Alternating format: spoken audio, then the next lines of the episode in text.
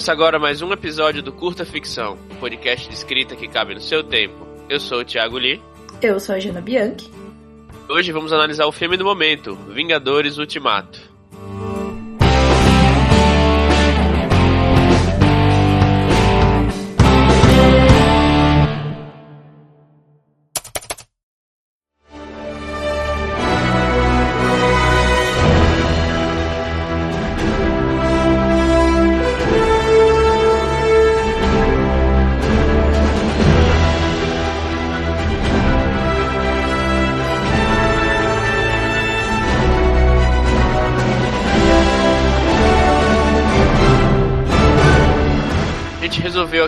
Surfar na onda do hype e fazer algo aqui inédito no Curto Ficção, que é falar sobre um filme da Marvel. Aí não tem nenhum momento mais propício para tal do que o lançamento do Vingadores Ultimato, que saiu tem alguns dias no cinema, já tem arrancado sorrisos e lágrimas dos fãs. Exato. E sendo você um fã dos filmes ou não, é fácil dizer que a Marvel marcou e ainda tá marcando uma geração inteira da cultura pop. Então a gente resolveu destrinchar para vocês os acertos e os pontos fracos aí do filme mais novo e falar um pouco sobre como ele fecha o ciclo que foi iniciado lá com os filmes anteriores da franquia há 11 anos, né? Se eu não me engano, teve 11 anos aí de filmes. Bom, a gente vai começar a analisar aqui e eventualmente a gente vai chegar em spoilers, então a gente vai tentar avisar logo quando a gente começar a falar de spoilers. Mas se você se importa muito com isso, eu sugiro que fique atento e pare de assistir caso a gente comece a entrar nos spoilers. Pare de assistir, não, pare de ouvir. Tá? Bom, é, o primeiro ponto que eu queria trazer aqui sobre o filme. Ah, uma coisa, a Paula não tá aqui hoje, que ela não, não, não conseguiu assistir o filme. Eu acho que ela não assistiu todos da, da Marvel ainda, ainda falta assistir alguns. Então, só nós dois aqui estamos empolgadíssimos que a gente é. assistiu o filme na semana passada, né? Logo na semana que saiu. É, uma coisa, o primeiro ponto que eu queria trazer aqui é justamente o, o porquê que a, a, os Vingadores eles são tão, tão queridos, né? Digamos assim, tão é, conseguiram pegar uma fanbase tão grande, né? E eu nas minhas, nas minhas é, pesquisas aqui, procurando um pouco sobre é, quando é que as histórias elas começaram a ser serializadas, né? Como, como no caso do, dos Vingadores, assim, as histórias em, em série, né? Trilo, como começaram a aparecer as primeiras trilogias, as primeiras séries de livros, as primeiras séries de histórias, né? E eu comecei a perceber que com a, com a massificação né, da cultura pop, né? Isso começou a ficar cada vez mais rentável. Né? E obviamente que primeiro, desde, desde alguns livros né, do século mas é desde, desde o teatro grego que, que eu estava pesquisando, né, que se serializa histórias, que se criam trilogias, esse conceito da trilogia não nasceu, não nasceu com, com o Senhor dos Anéis, né? Uhum. É muito mais antigo. E só que não era algo tão comum assim, e desde a massificação da cultura, né? Aí, aí nisso você vê Harry Potter, nisso você vê é, C.S. Lewis com Crônicas de Nárnia, né? você vê com o próprio Senhor dos Anéis. Ficou-se mais rentável você separar as histórias e contá-las em partes, né? em partes que acabam se, se complementando. E isso, isso tem suas vantagens, obviamente, suas desvantagens. E a, e a, e a necessidade de heróis é, mais, como é que eu falo? É, mais universais, assim. Então você tem também desde, por exemplo, a época do, do Robert B. Jordan, do Conan, né? Só que na, no caso do Conan eram contos e não, e não livros, né? Não, não histórias grandes.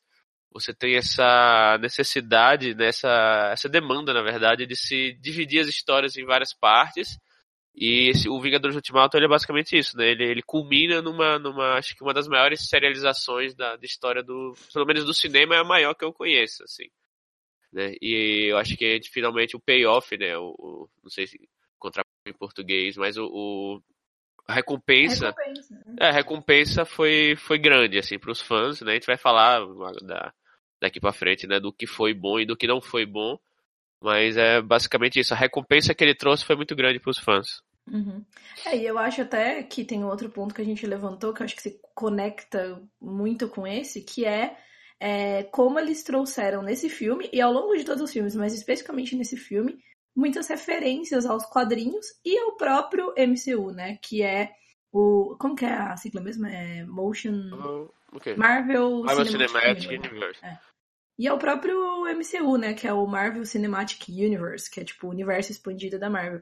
Então isso, quando você fala de pessoas que são fiéis àqueles personagens, aos quadrinhos ou aos próprios filmes, né, porque os próprios filmes eles construíram uma fanbase de gente que só assistiu os filmes e é tão fã, né, quanto quem assistiu os quadrinhos antes. É, quando você tem isso e você menciona, você toca nisso no filme, você com certeza constrói ali um diálogo é, aquela coisa, o próprio, tem o próprio, o próprio capitão, né, que fala, ah, eu peguei, eu, eu peguei essa referência, né? Então, acho que isso é uma coisa que eles fizeram muito bem no, no Ultimato. Eles foi a gente vê muitas críticas falando que foi uma carta de amor aos fãs. Eu acho que isso é muito real, assim, né? Porque eles trouxeram sim a recompensa de todo esse tempo investido, de toda essa fidelidade. E eles também mostraram no filme, assim, ó, oh, a gente fez esse filme para vocês. O filme, obviamente, ele pode ser, né, assistido por quem não não é super mega fã e não conhece todas as referências da Marvel, não, não né? Talvez se você tenha assistido o último Vingadores e esse filme, óbvio, você vai perder uma coisinha aqui ali, mas você consegue entender a história geral. Sei de muita gente que não, não assistiu todos os filmes, assistiu os Vingadores, os últimos Vingadores e, e curtiu a experiência mas é uma experiência diferente, uma experiência mais completa e mais, assim, entre aspas, carinhosa para quem tem essas referências dos quadrinhos e do próprio MCU, né? Então eu acho que isso foi uma, uma coisa que a gente vai tocar nesse ponto de novo, que é o quando a gente for falar de nostalgia e tal, mas eu acho que esse ponto foi bem, bem interessante para dar esse efeito pro filme, assim.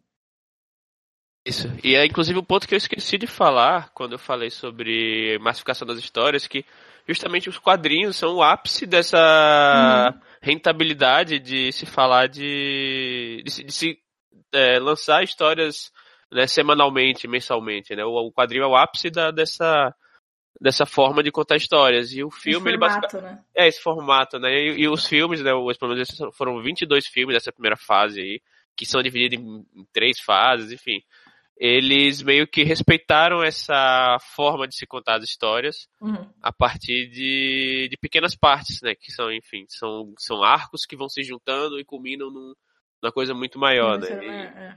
Exatamente. Quem e quem lê muito né, o quadrinho sabe que tem os grandes eventos da Marvel. Então, por exemplo, Guerra Civil, né? Você tem um quadrinho lá dos X-Men, o quadrinho do Wolverine, o quadrinho do Capitão América. Então, quando acontece a Guerra Civil, todos os quadrinhos eles refletem o evento atual da Marvel. E da DC também tem isso, né? Uhum. Quadrinhos de herói no, no geral. E acho que o primeiro ponto que eu queria trazer aqui, e agora a gente vai falar um pouco sobre spoilers, então se você é, não assistiu ainda e se importa, acho bom parar de, de ouvir aqui agora, uhum. vai, vai, lá assistir. Uhum. Ou se você não liga, escuta e depois assiste, porque é legal mesmo assim. É, sim, cada um tem sua maneira de assistir, enfim. Uhum.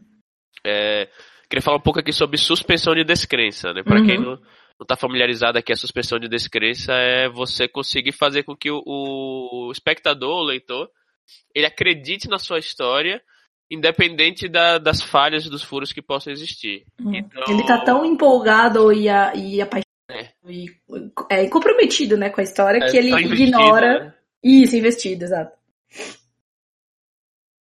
quer dizer assim, ignora. Talvez ignora seja a palavra certa, mas ele acredita no que tá acontecendo, não sei se dizer. É, eu acho que ignora mesmo. É tipo assim, ah, beleza, tem essa falinha aqui, num nível talvez é, subconsciente, né? Mas tem essa falinha aqui, mas tudo bem, assim, dá pra ignorar, entendeu?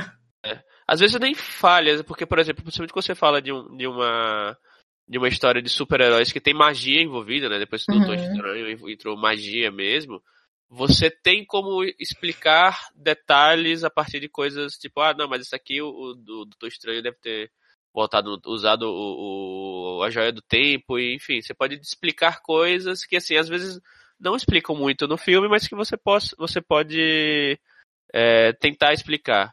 Então eu acho que o, o filme, né, o, o Ultimato, ele consegue, pelo menos para mim, tá? Ele conseguiu manter muito as pessoas de descrença, primeiro por ser uma história que já envolve ficção científica e, e magia no, na, mesma, na mesma narrativa, então assim. Desde é, sempre, né? Também. Isso, desde, desde sempre. Então são histórias de super-heróis e que assim, desde o primeiro, desde o primeiro filme do Homem de Ferro, é, o cara cria uma, uma armadura que pode voar, assim. Já é um, e voa e assim, tem uma, uma autonomia, tipo, muito grande, o cara pode soltar lasers, então você meio que fala, ah, putz, se o cara consegue, o, até, o, cara, o cara sozinho consegue fazer tecnologia a ponto de, tipo, poder voar e soltar lasers, sabe? É, também não acho muito estranho que o cara consiga resolver a, a equação da, uhum. da viagem no tempo, exato, sabe? Exato. E, e também, assim, não é um fogo que ele, ele sentou e fez, é algo que, sei lá, ele tem sido construído desde muito tempo, com a ajuda uhum. de outros de outros personagens, e aí aparece o, o, o Homem-Formiga falando, olha, tem esse mundo quântico aqui que tem essas coisas X e Y, ele fala, opa, se existe isso, então talvez eu possa usar essa equação, e começa a falar uns nomes complicados lá e tal. Ninguém entende. isso. E a mesma coisa também com. E aí, Viagem no Tempo é uma coisa muito, muito complexa de se pegar correto. E assim, se for um filme que tenta ser muito cientificamente é, correto, acurado, é, você pode, tipo, qualquer, qualquer falhazinha na lógica, você fala lá, tá vendo? Já errou, usou errado. Uhum. E nesse caso, né, muita, muita gente falou que, tipo, teve muitas falhas, o pessoal depois começou a apontar falhas. Eu realmente vi, vi algumas falhas assim, mas é, assim você fala, pô, são os joias do infinito, é fazer o que ele quiser, sabe? Então, assim, você. Existe, existe precedentes e elementos que permitem que a suspensão de descrença se mantenha. Uhum. Só que para isso você tem que entregar. Se o filme não entregasse, você ficaria, tipo, as falhas seriam muito mais óbvias, sabe? Então, se você tá contando essa história, né, que, que, te permite, que tem elementos que te permitam exagerar, esticar uhum. essas características, é, você precisa entregar muito bem, pelo menos no, nos arcos emocionais dos seus personagens, uhum. ou em, em, em, revelações, em reviravoltas, e, ou então talvez na, na sua prosa. Você tem que ter elementos que permitam que o, o leitor esteja mais preocupado nesses elementos do que no, nos seus elementos, digamos assim, detalhes lógicos, técnicos. Detalhes técnicos. Eu lembro, uhum. por exemplo, eu lembro, por, por exemplo, muita gente falando, ah, mas é, o Capitão América ele realmente poderia ter soltado raios com do do Mjolnir lá do do como é que fala martelo do Thor martelo do Thor né mas o raio não vem do, do Thor porque o Thor é um deus e tipo começou a falar fala tipo foda-se o, uhum. Capitão América acabou de pegar o martelo do Thor sabe eu não tô preocupado ele com é digno, isso ele é digno é, ele de pegar o martelo tipo... depois de, de, de 20 filmes ele tentando ele tipo ele sendo um dos personagens mais é, valorosos em combate, honrosos, assim, assim. Mais, é, mais honrosos. E lá no, na Era de Ultron, ele tentou puxar e o martelo deu uma, uma, uma mexidinha. O Thor ficou até meio tenso. É, então assim, o, esse, pelo menos pra mim, esse foi um dos momentos que mais o filme mais entregou. Sim. E assim, foda-se se ele tá soltando raio. Eu quero ver ele soltando raio mesmo, sabe?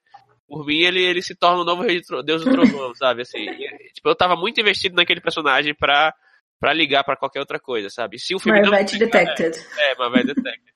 Então, assim, se o filme não entregasse, não fosse o filme entregasse, eu estaria, mas peraí, será que ele realmente pode, pode uhum. fazer isso, sabe? Enfim. E também lá no final, quando ele volta para entregar, o, ele volta velhinho para entregar o, o escudo. escudo lá pro Falcão e tal, que eu achei uma, uma, uma escolha muito acertada ter sido Falcão e não Buck, uhum. né, por, por, vários motivos. E... Vamos falar. Uhum. E, por exemplo, muita gente falou, putz, mas em que timeline que ele tá? O pessoal fez vários diagramas para explicar qual timeline que o sabe? Tipo, não, não. É, tipo assim, são coisas que depois você para pra pensar Sim. e fala, não, é, talvez tenha tido uma falha aqui, mas, tipo, durante o filme, não é, não é, não é, por exemplo, se fosse durante o filme eu tivesse vendo essas falhas, aí seria um problema, né? Como, por exemplo, o último episódio de Game of Thrones.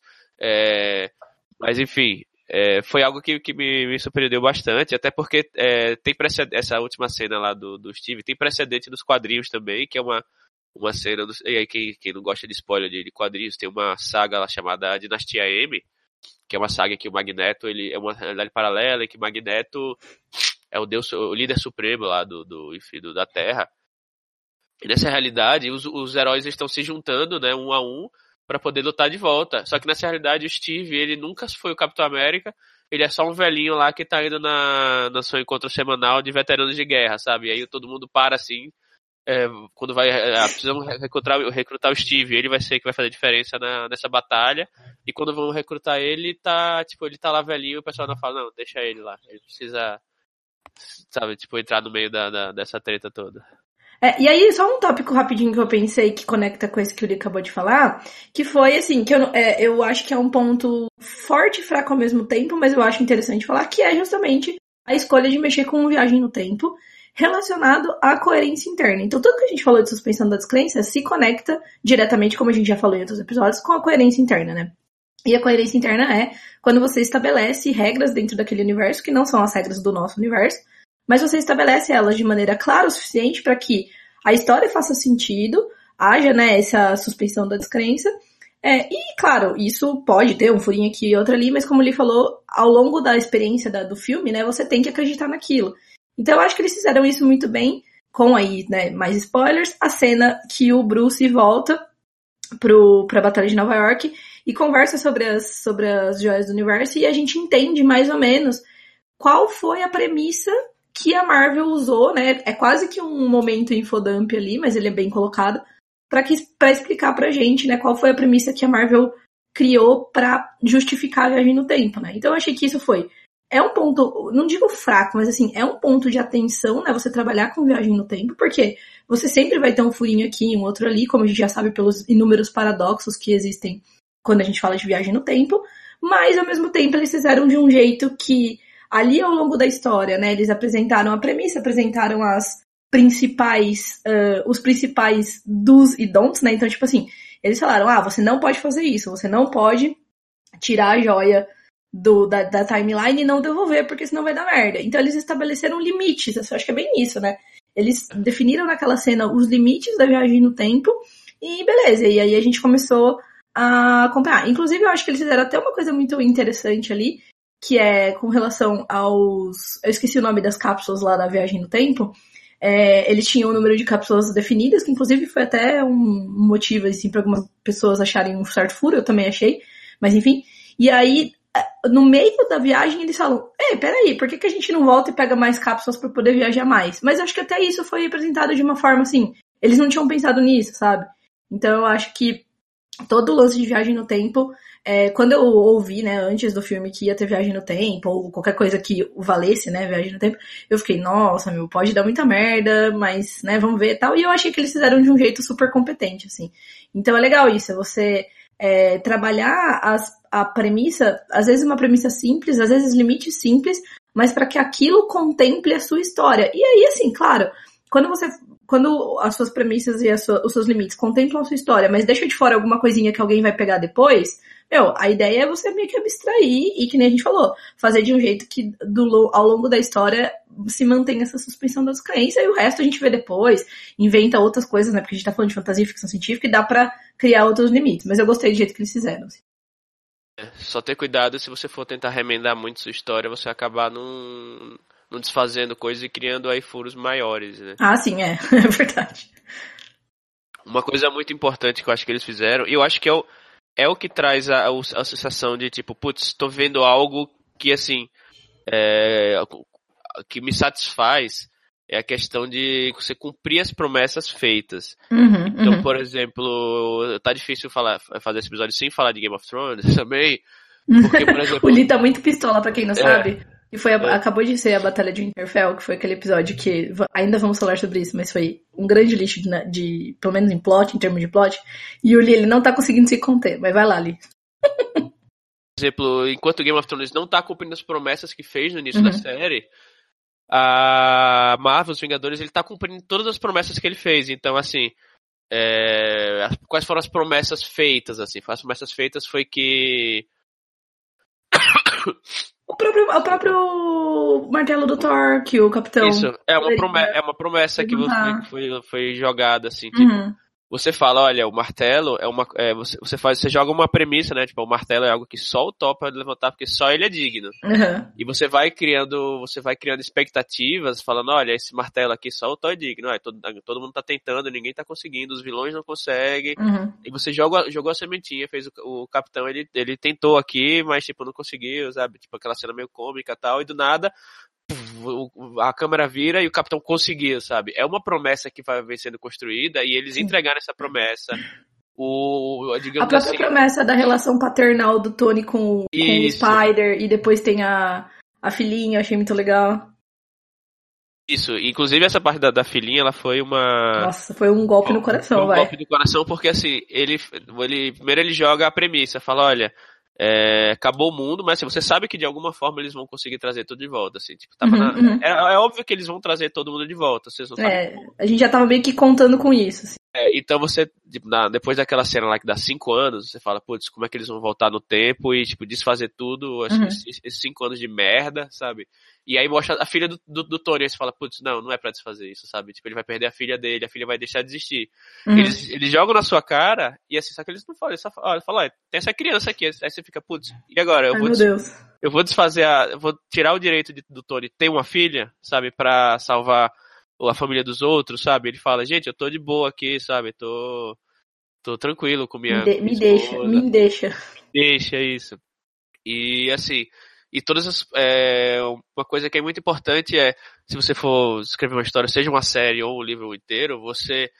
É, acho que é uma das coisas mais importantes é você manter as pessoas em descrença e cumprir as promessas que você fez. Por isso foram dois pontos que eu botei aqui na frente. Mesmo que você tenha uma história que ela seja cheia de, de, de defeitos, inclusive eu acho que essa, esses dois pontos, a suspensão de descrença e, a é, cumprimento de promessas, é o que faz, são duas coisas que fazem, por exemplo, Harry Potter ser tão amado, assim. Uhum. Eu acho que tem um pouco dessa, dessa universalidade que eu falei da, da, da massificação das histórias, um pouco dessa universalidade de você não é dar ao leitor o que ele quer, porque, por exemplo, George Martin não dá, nunca dá ao leitor o que ele quer. Ele dá ao leitor o que ele precisa, sabe? O que ele cumpriu, o que ele disse que ia fazer. Ele fala, olha, me segue que é, eu vou fazer isso. Então, se você põe um, um herói que, assim, ele perde tudo por causa do vilão, você precisa cumprir e assim, só que assim, e numa escala igual ou maior. Então, assim, a escala desse, dessa, da, das promessas foram cumpridas foram no nível maior do que a gente poderia imaginar. Aquela batalha final, na hora que ele que eles trazem o pessoal de volta e você fica, caraca, o que vai acontecer, o que vai acontecer? Thanos trouxe a, a, a tipo, toda a frota dele, e aí quando começa a aparecer é, todos os heróis, você está cumprindo várias promessas ao mesmo tempo. A promessa de trazer todo mundo de volta, a promessa de, é. de, de, de, batalhar Thanos assim, de igual para igual, enfim, várias promessas de, tipo, aí disso você tem a... a própria promessa da pancadaria final com todo Isso. mundo junto. Todo mundo é. tava esperando. É. Entendeu? Não foi uma surpresa, só que a gente Isso. já queria saber como é. Exato. E você conseguir segurar essa essa esses momentos para os, os momentos chaves, né? E assim, claro que na, na, na, questão de cinema tem todo um ritmo e uma, uma, uma estrutura diferente de, de um livro, por exemplo. Mas você saber quando você vai cumprir essas promessas, né? Tanto para você não ter momentos no, no seu livro que vão, vão ser chatos, né? Você tem que estar pelo menos cumprindo pequenas promessas que você fez, arcos de personagem, ou sei lá, revelações durante o tempo. Isso tem que ser que escalar para no final você cumprir a promessa, a promessa principal do seu livro né, que nesse caso foi a grande batalha contra Thanos, e você vê que durante a batalha ela serve para várias coisas, serve tanto para ser uhum. a, cena de ação, como tipo, ele cumpre a promessa de ele fecha o arco do, do, do, do, do Tony com o, Peter, com o Peter Parker, o sabe da várias várias interações lá vão fechando várias várias interações que a gente tem visto durante os, os outros filmes. Eu acho que esses dois pontos são, são muito importantes para a história Sim. ser boa. Outro ponto que eu levantei aqui, é, eu não consegui parar, eu não reassisti o filme, eu não, também não fui atrás de baixar nem nada, mas é que a Marvel de novo trouxe ótimos diálogos, assim, né? Então eu acho que eles têm uma. É, quando você fala de audiovisual, o diálogo é meio que tudo, né? No, em termos de, vamos dizer assim, escrita, né? Claro, tem o plot, óbvio, mas quando você. O que, trans, o que é, sai do, do roteiro e vai pra tela da forma com que foi escrito são os diálogos, né? E eu acho que eles mandaram muito bem, tem, tem vários diálogos é, muito interessantes, tem diálogos que deixam pequenos subtextos, pequenas dicas, diálogos que fazem pequenas referências. Então, assim, né, super spoiler também, a hora que o começam, começam a chegar os reforços na batalha final, que o Sam fala, capitão, olha para olha pra sua esquerda, né? É um diálogo que ele tem, eles têm há vários filmes já, né? Então, ao mesmo tempo, é um diálogo, uma referência. É, todo o diálogo, para mim, é, assim, acho que a cena de diálogo mais incrível do filme é a cena que o Tony Stark fala com o pai dele no passado, né? Eu acho que toda aquela sequência é muito bonita, porque eles estão tendo um diálogo de, né? O Tony tá falando com o pai dele que tá. É, a mulher dele tá grávida, do Tony, né? E ele fala, ah, eu tenho uma filha e tal, e eles começam a conversar como dois pais, assim, e é muito legal, assim, né? Então no final ele fala, ah, obrigada por tudo e tal, e aí o, o pai do Tony Stark fica tipo, what the fuck, sabe? Então, aí, claro, né, o, o diálogo ele tem todo um subtexto que você, como espectador, sabendo ali qual é o contexto, você entende. E então eu acho que eles fizeram isso muito bem, assim, eu, eu sempre. É, eu gosto bastante que é, de novo, volto, vamos, vamos mencionar aqui Game of Thrones. É uma coisa que eu esperava de Game of Thrones, já teve momentos com diálogos mais interessantes e eles estão perdendo um pouco isso, né? Então quando você começa a ter o diálogo puramente expositivo ou puramente descritivo ali do que está acontecendo, a gente perde um pouco do poder da do poder da escrita dentro do audiovisual, né? Então eu fiquei muito satisfeita assim com a, com a parte de diálogos do, do, do Ultimato, assim, e com destaque para essa cena aí do Tony com o pai dele, que a gente tem todo um meio que um, um subtexto e também uma dupla interpretação ali daquele diálogo entre eles que eu achei que foi muito legal. Eu acho que é bem, bem bacana, assim, o, a Marvel consegue fazer uns diálogos bem bons. E não precisam ser diálogos complexos, assim, são diálogos que eles carregam um significado muito além uhum. do que eles estão falando, né? A Marvel tem, tem muito esse, essa veia cômica, então a gente tem muitos diálogos cômicos que são pode parecer uma coisinha besta, mas é engraçado. Então, assim, é engraçado e é bem construído dentro do, do, do personagem. Então, o diálogo quando o Homem-Formiga volta e ele fala, então galera, essa é a minha ideia, tal, tal, tal. Aí ele fala, ah, então, você tá dizendo é, de viagem no tempo, construir uma máquina do tempo. Ele, não, eu tô falando de construir uma, é, uma máquina do tempo, sabe? Tipo, do uhum. tempo. Então, é assim, é bobinho, mas, mas é bem feito, sabe? Eu gosto bastante. E, e puxando, dando puxão de orelha, de orelha aqui no, no, nos ouvintes que, que escrevem, sabe por que esses diálogos, apesar de serem tão simples, né, parece, puxa, eu consigo fazer um diálogo desse, é muito simples. Sabe um dos motivos pelo qual ele funciona tão bem? Porque eles revisam, eles revisam, eles uhum. é, repassam, eles editam. Cada palavra fica, conta. Cada palavra conta até ficar do, no, do ponto certo. Entendeu? E aí, assim, a gente pode discutir assim também sobre, já entrando um pouco na parte do humor, é, pode discutir aqui qual humor funcionou, qual não funcionou. Eu achei que na maior parte do, do, do filme funcionou. Eu uhum. não gostei, por exemplo, de alguma. Acho que eles exageraram um pouco na parte do, com, com o Thor por do exemplo. Thor, também acho, também acho. Concordo, eu acho que assim, eu, eu gosto do Thor como um personagem cômico, eles meio que abraçaram a, a, o absurdo pro Thor, mas acho que tinha algumas coisas ali que eles não precisavam ter é, feito. É, foi, assim. foi gordofóbico, inclusive, né? Então, Exatamente, então, é colocar as palavras certas aqui. Toda a trama do Thor gordo foi gordofóbica, ele tava com um problema psicológico ali, a galera zoando, mas enfim, eu acho que é, é, é, uma, é um dos pontos que a gente. Eu vou depois falar um pouco, acho que disso, mas.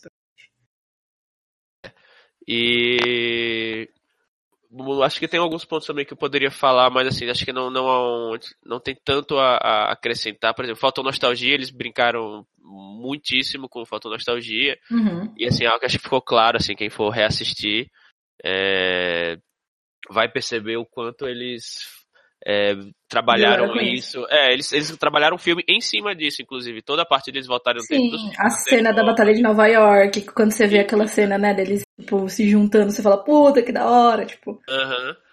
E tanto isso como apareceu os atores, os personagens. Uhum. É, o Loki. É, os anteriores. E tipo, você vê que tipo, eles estão em cenas, nas mesmas cenas dos outros filmes, mas eles estão em cenas que foram gravadas agora, porque não, não estavam no filme. Sabe, tipo, eles, eles prendendo o Loki. Até, até a, a, a Jane lá, que é a, a ex-namorada do, do Thor lá, uhum. dá pra ver que, que, tipo, tem uma cena que a Natalie Portman faz, mas assim, ela quase praticamente não aparece, mas ela foi, puxa, ela, pelo menos eles chamaram ela pra gravar uma cena, ela se levantando da cama e saindo, sabe? Tem um, tem um pouco disso, assim, Sim. um pouco não, tem bastante disso, né? Então, assim, o fator nostalgia é algo que, assim, não tem muito como a gente é, acrescentar nada para os ouvintes em questão de tipo de termo narrativo, assim, de aprender, assim, mas assim, é algo que pega muito assim com, com, com os leitores, com os espectadores. Então, assim, se você, caso você ouvinte tem, uma, tem alguma. escreve alguma série de sucesso aí que já tem mais de 10 anos é, lançando e com fãs, né? Use, use nostalgia, mostre personagens. Uhum.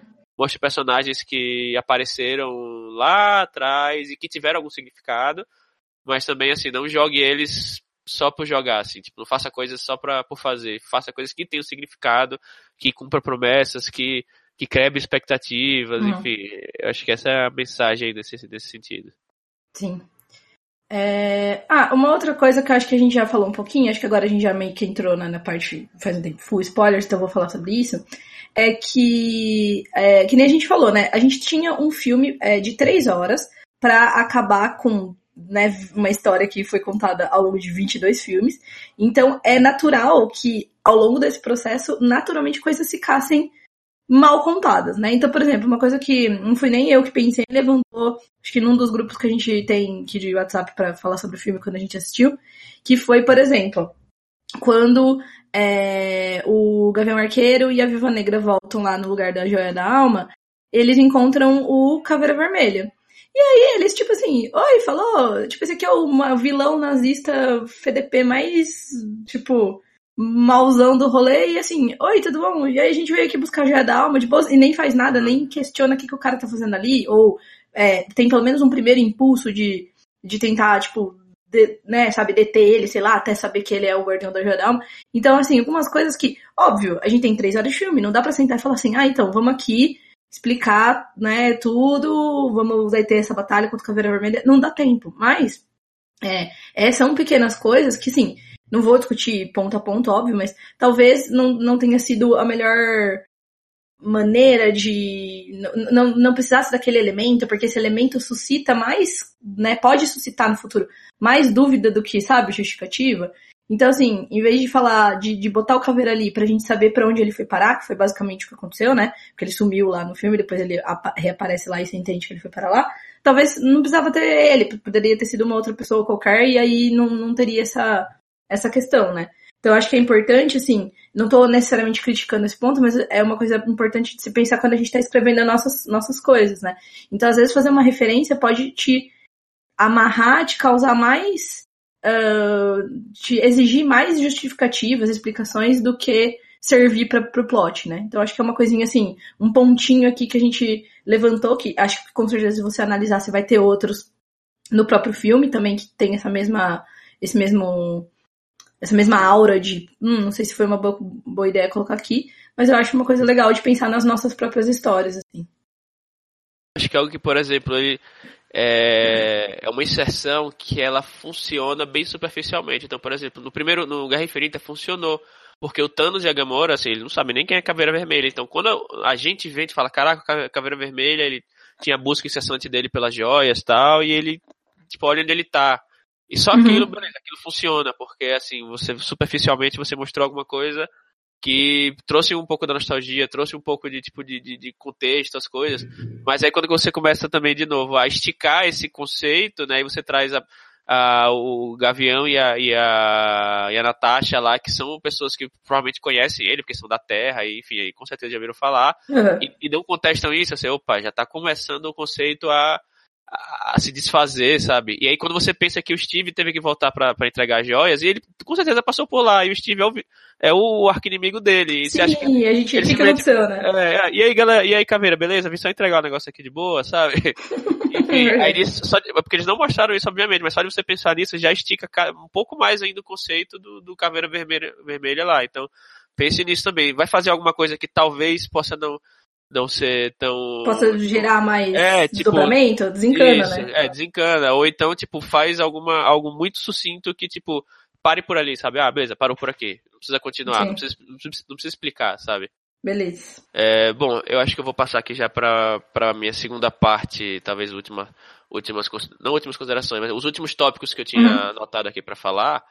É, o primeiro deles é que é, isso, isso daí é um pouco específico do, do, do gênero de super-heróis, né? Que é, os personagens, eles são, eles são todos tridimensionais, né? Principalmente os, os principais todos, personagens muito bem construídos, mas a gente percebe que, pelo menos os, os principais, eles são todos personificações né, de tipos de heroísmo. Uhum. Então, assim, o Capitão América, ele é o, ele é o herói clássico, né? Ele é o herói que é, à primeira vista sem defeitos, né? O herói tipo forte fisicamente, honrado e só que ele tem um, ele esconde uma uma fragilidade muito grande que é assim, ele sabe quando você vê, putz, a pessoa sofreu muito, mas ela não demonstra isso, sabe? Foi, e ela, tipo, ele tem, durante todos esses, esses, esses filmes, ele tem é, lutado contra o, o, o, o, problema, entre aspas, principal dele, a fragilidade principal dele, que eu vou falar um pouco também sobre esse personagem, sobre a fragilidade desse personagem, que é o fato de que ele não tá no tempo dele, ele foi, ele foi jogado pro futuro Uhum. sem escolha nenhuma. E, e essa foi mais uma também, mais Perdeu o uma amor da vida dele do nada, de um dia pro outro. Isso. E aí até então ele é um personagem que ele, tipo, como ele é heróico, ele fala, não, isso daí ficou pra trás, eu vou, tipo, salvar o mundo, vou focar em salvar o mundo. Hum. E aí a outra promessa que eles conseguiram entregar foi, no fim, das, no fim quando tudo resolveu, ele fala, putz, chegou minha hora de finalmente pensar em mim, sabe? Uhum. Então, essa é uma, essa é um, por isso que ele é, um, ele é uma personificação de um tipo de heroísmo, mas eles dão uma tridimensionalidade, tridimensionalidade ao personagem justamente nesses pontos, sabe?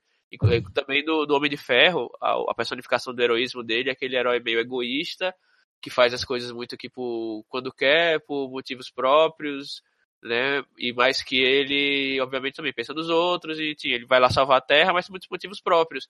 E como é que eles dão tridimensionalidade pra esse, pra esse personagem?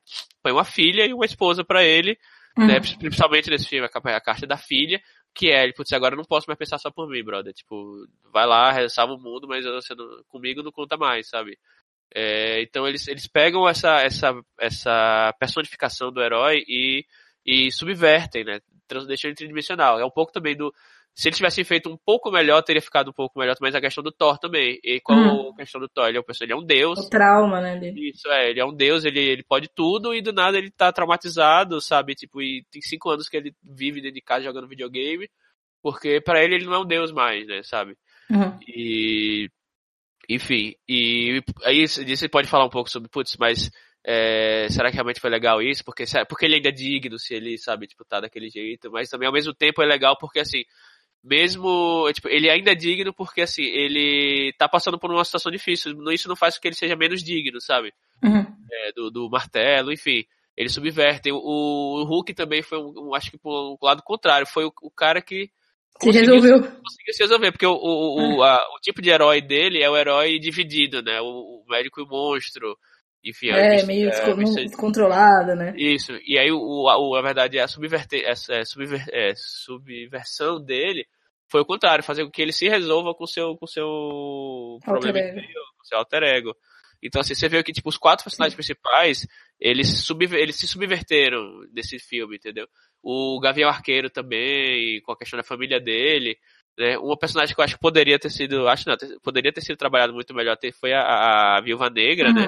Uhum, uhum. Que eu não acho que o problema, o pior problema foi a questão da, da- do sacrifício lá, mas foi que Sim. não foi muito bem trabalhado. Até justamente se você parar pra pensar, dos seis principais, né, que são seis primeiros lá, ela foi a única que, tipo, o que é que foi subvertido nela? Tudo bem que ela tava lá Sim. ainda, tipo, vigilante, procurando alguma maneira de resolver o problema do, do- dos desaparecimentos, mas assim, não houve uma. Mas ela sempre foi assim, sabe? Não houve uma subversão do, do, do personagem, não houve uma tridimensionalidade. Não que ela não seja tridimensional, mas não houve uma expansão dessa É, não- tridimensionalidade do uhum. personagem. É verdade. É, eles tentaram até fazer, ah, eu, eu tudo que eu tenho é isso, não sei o quê, mas eu, foi bem fraco. Essa- Ela foi um, um, aqui, É. um ponto que poderia ser melhor trabalhado. Sim. Inclusive, eu acho que eu vou colocar aqui já dois pontos meus, que é o seguinte, o, prime o primeiro que tem um pouco a ver com isso, que foi o problema que eu achei da representatividade feminina no filme. É, a gente vê muitas personagens, então elas são. é, elas estão ali, né? Muitas personagens femininas fortes, é, o que é bem legal. Mas eu achei que faltou um pouco, e aí eu, eu vou falar o problema e eu já vou apresentar aqui, vou dar uma de advogada do, do diabo, né?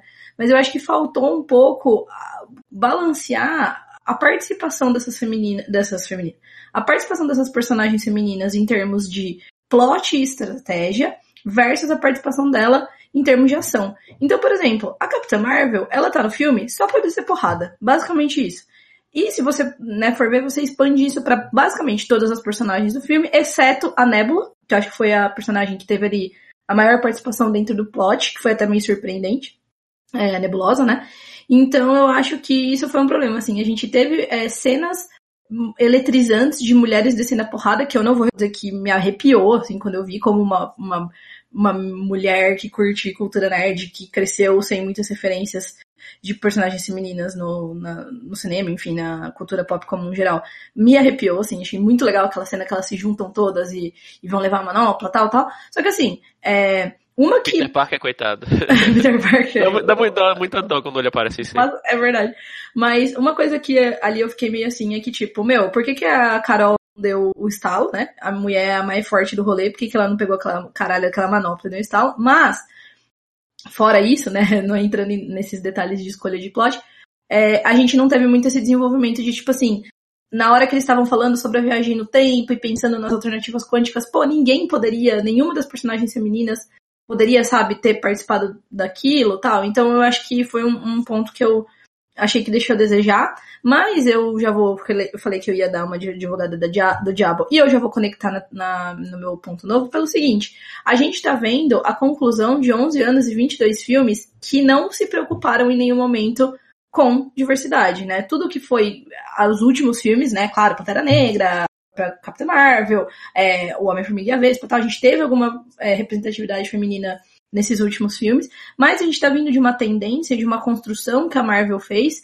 de não ter essa, essa representatividade. Então, assim, eu não concordo, obviamente, mas eu entendo porque que a gente teve é, essa participação das personagens femininas de uma forma um pouco mais é, fanservice e, e um pouco mais superficial do que profunda, né?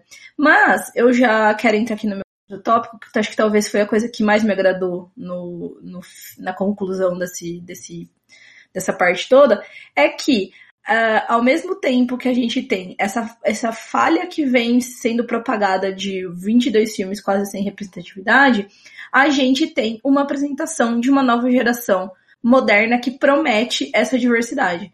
Então, é, depois, de novo, né, full spoilers, a gente tem a morte do Tony Stark e a gente tem o Steve que agora tá fora, né, o Capitão América tá fora da, da de ação, né, que ele tá velhinho e tal, a gente sabe que ele não vai mais agir como um super-herói.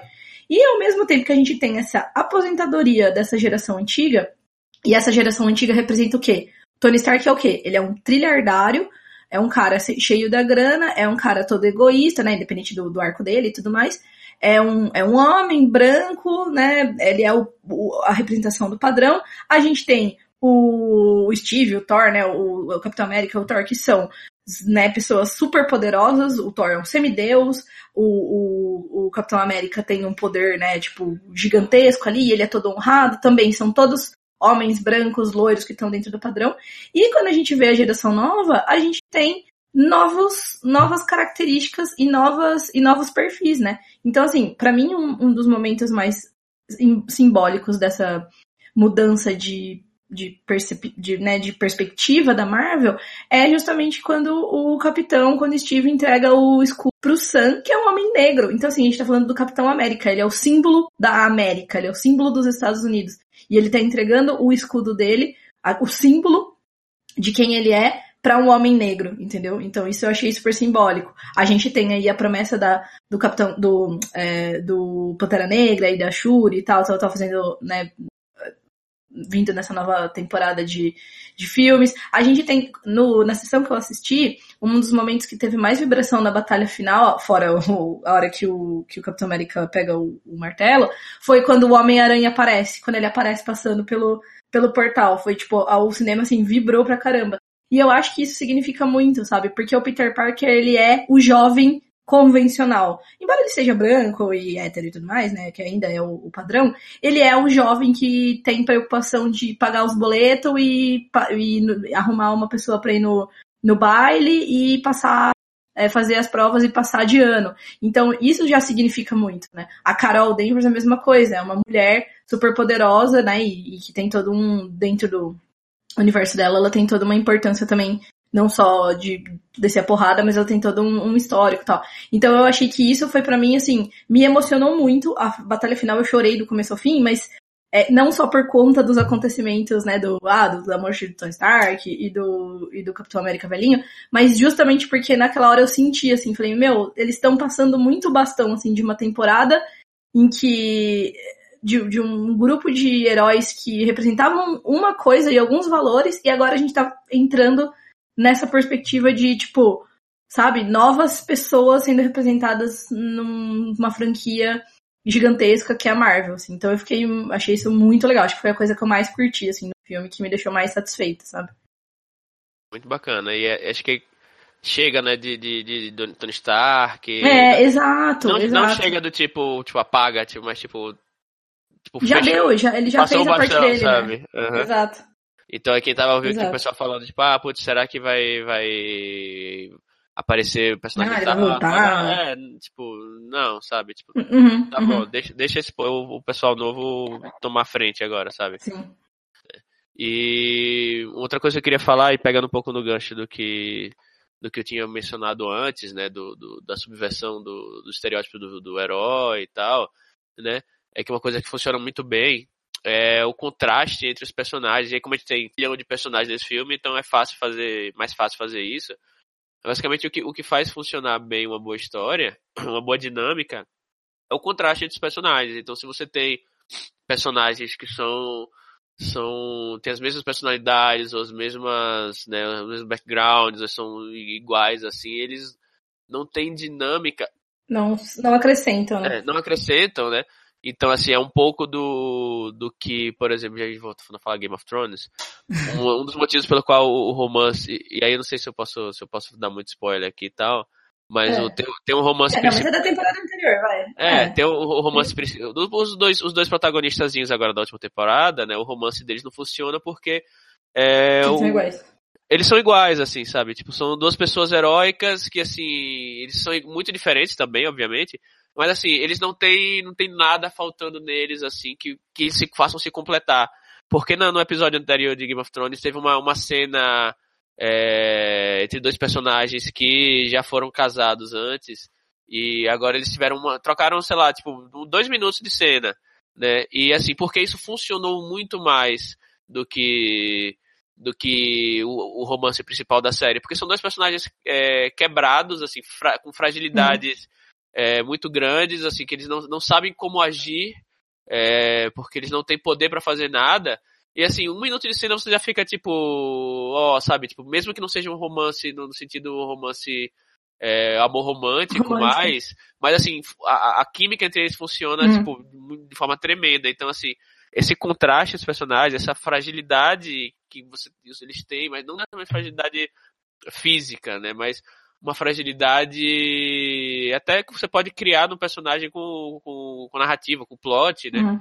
Faz com que você se identifique, não, não exatamente se identifique, mas você é, queira que os- esses personagens, tipo, deixa eu ir lá, vou resolver essa porra agora, sabe? Pra, ele não pode morrer não, sabe? Tipo, o Peter Uhum. Parker foi justamente isso, aquela cena do Peter Parker é, sendo, sendo vaporizado no, no Guerra Infinita, aquilo criou uma, criou uma, uma, não só pelos memes, né, mas aquilo criou uma, uma cena muito icônica, que na hora que você só quer, tipo, só quero que o Peter Parker, sabe, tipo, possa abraçar o, o Steve de Uhum. novo, o, o professor dele de novo, sabe? E foi mais uma promessa, né? Isso, mais uma Isso é promessa. Aham, e foi uma cena muito bem feita, muito bem atuada. Uhum. Então, assim, ela criou uma promessa e com proporções maiores, por, justamente porque a produção dela foi, e a atuação foi muito boa, entendeu? Hum. Então, quando, por que que o, por alguns segundos a cena entre a, a, Viúva Negra e o, e o Gavião funcionou lá na, na- na- no planeta da Joia da Alma por causa da química entre eles, né? A, a situação não foi não foi tão bem Ideal. trabalhada assim, não foi ideal, não foi bem trabalhada, mas por um instante ela funcionou porque a química entre os dois personagens é muito boa, né? Uhum. Cada um tem seu tem seu suas motivações e tal.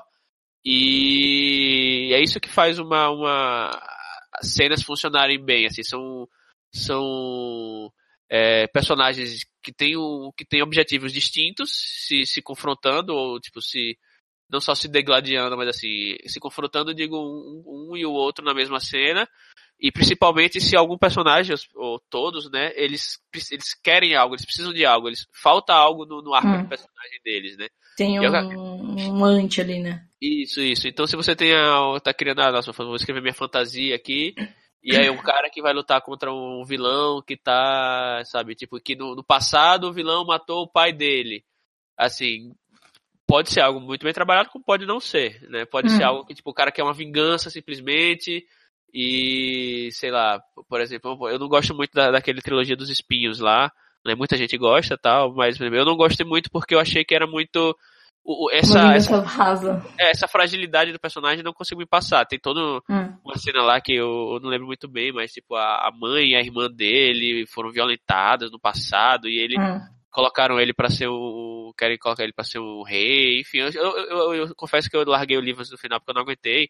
E assim, essa, a fragilidade do personagem pra mim foi muito forçada, sabe? Assim, não, ele simplesmente ele fazia coisas, mas assim, ele não dava que ele não queria coisas, ele queria coisas pra, tipo, o bel prazer, sabe? Uhum. É, pra, pra mim não funcionou, por exemplo. Sim. E aí eu vou entrar no meu último tópico, que eu sei que vai conectar com o Julie, e a gente vai fechar o episódio. A gente já avançado um pouco ainda no tempo, mas eu acho que vale, né? Porque a gente tá falando 3 horas, que fechou 22 filmes, uhum. né? Então acho que esse episódio vai ficar um pouquinho maior, mas eu acho que dá pra entender. E a última coisa que eu queria falar, que foi uma das coisas que eu curti muito que eles fizeram, é uma coisa que a gente já mencionou aqui quando a gente falou de começo, e de planejar o plot, e de subtexto e tudo mais, que é como eles fizeram o paralelismo e depois a inversão entre a jornada do Tony Stark e do Steve, do Capitão América.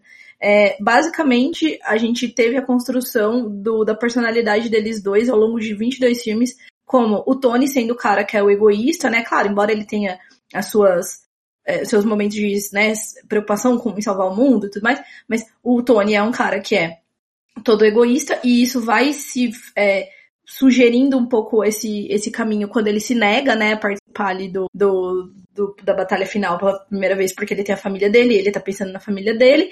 E a gente tem o uh, Capitão América, que uma das primeiras cenas mais icônicas cenas do Steve é quando ele ainda não é o Capitão América, ele pula em cima da granada falsa para proteger, né, os, os companheiros ali. Ele é o único que se sacrifica, teoricamente, né, o que tá disposto a se sacrificar.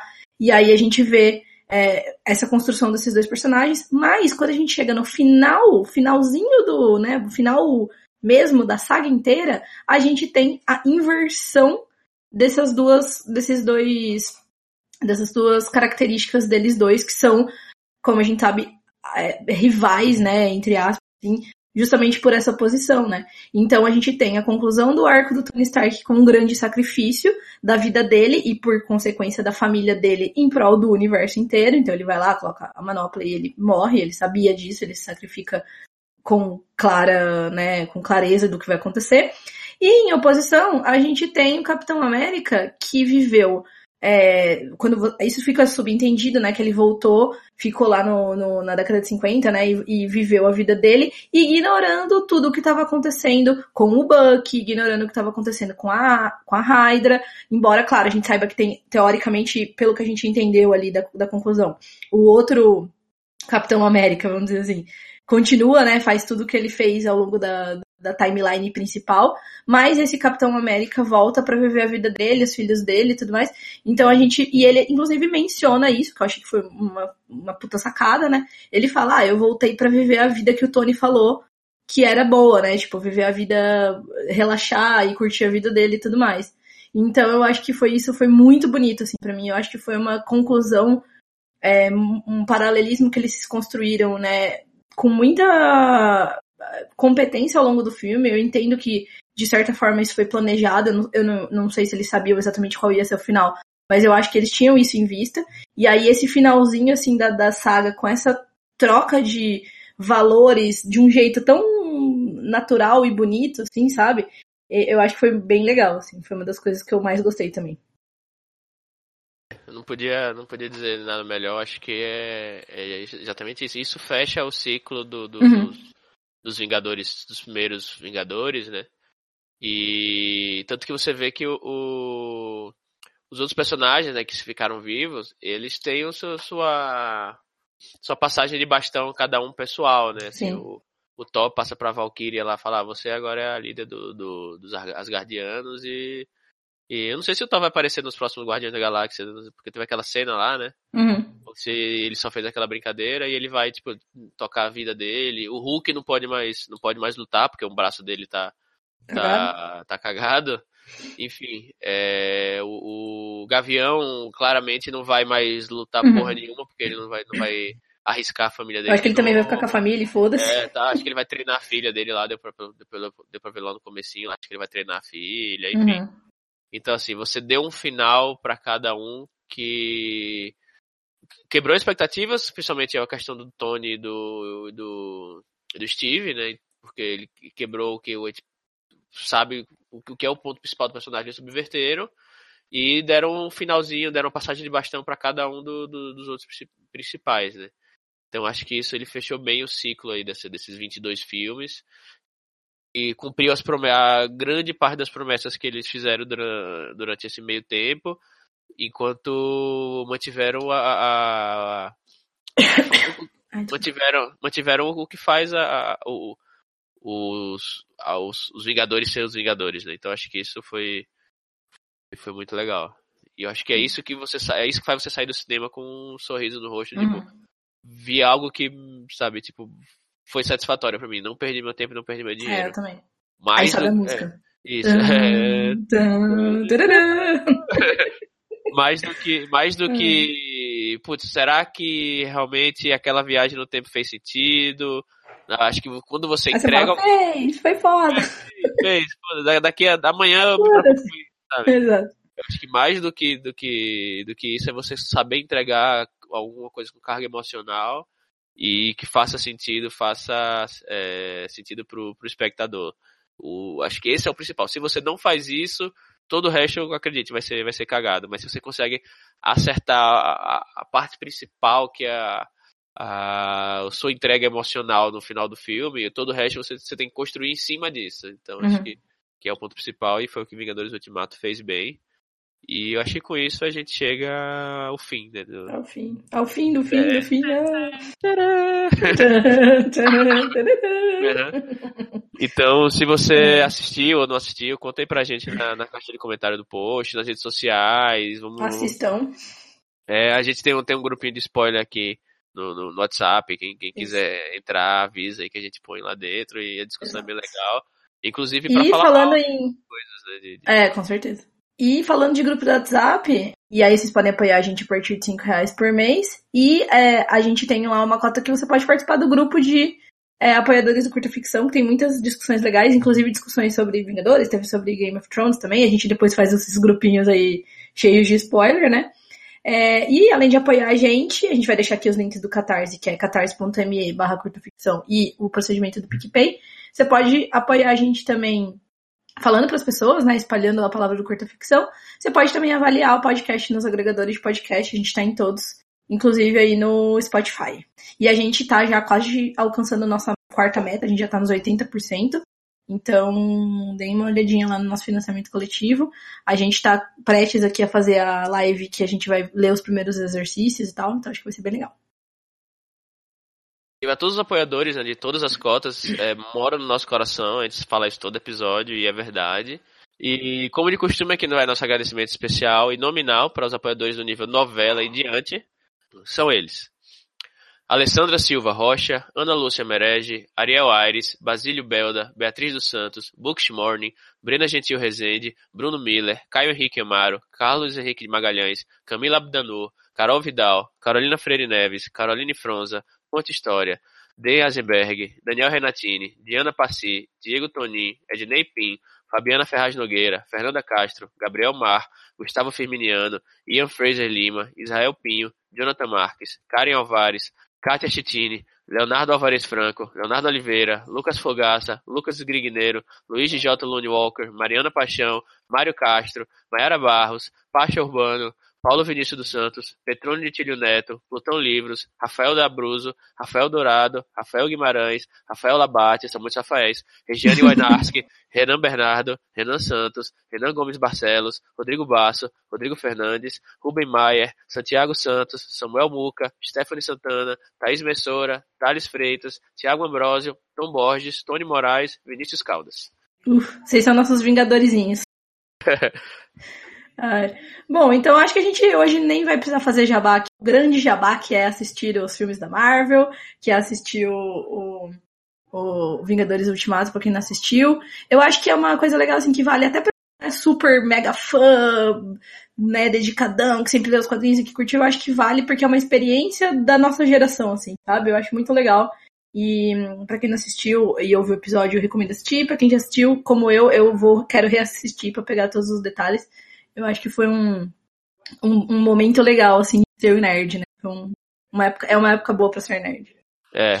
Eu acho que é o, cada, cada geração tem seu. Cada geração tem seu Harry Potter, é, assim, seu né? ícone, é. Isso, seu ícone. E como o Harry Potter foi pra, pra, pra gente na, na infância, na adolescência, eu acho que Vingadores foi pra muita gente aí que uhum. tá, tá crescendo agora.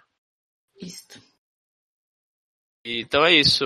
É, compre nossos livros na Amazon e nos outros, e nos outros lugares. Uhum. Todos, todos Tem os sempre links os estão links. aí. Sempre os links. E esse foi mais um episódio do Curto Ficção, um podcast de escrita que cabe no seu tempo. Eu sou o Thiago Lee. Eu sou a Jana Bianchi. E a gente vai ali pegar a joia do tempo, voltar no tempo pra assistir de novo. Tchau! Tchau.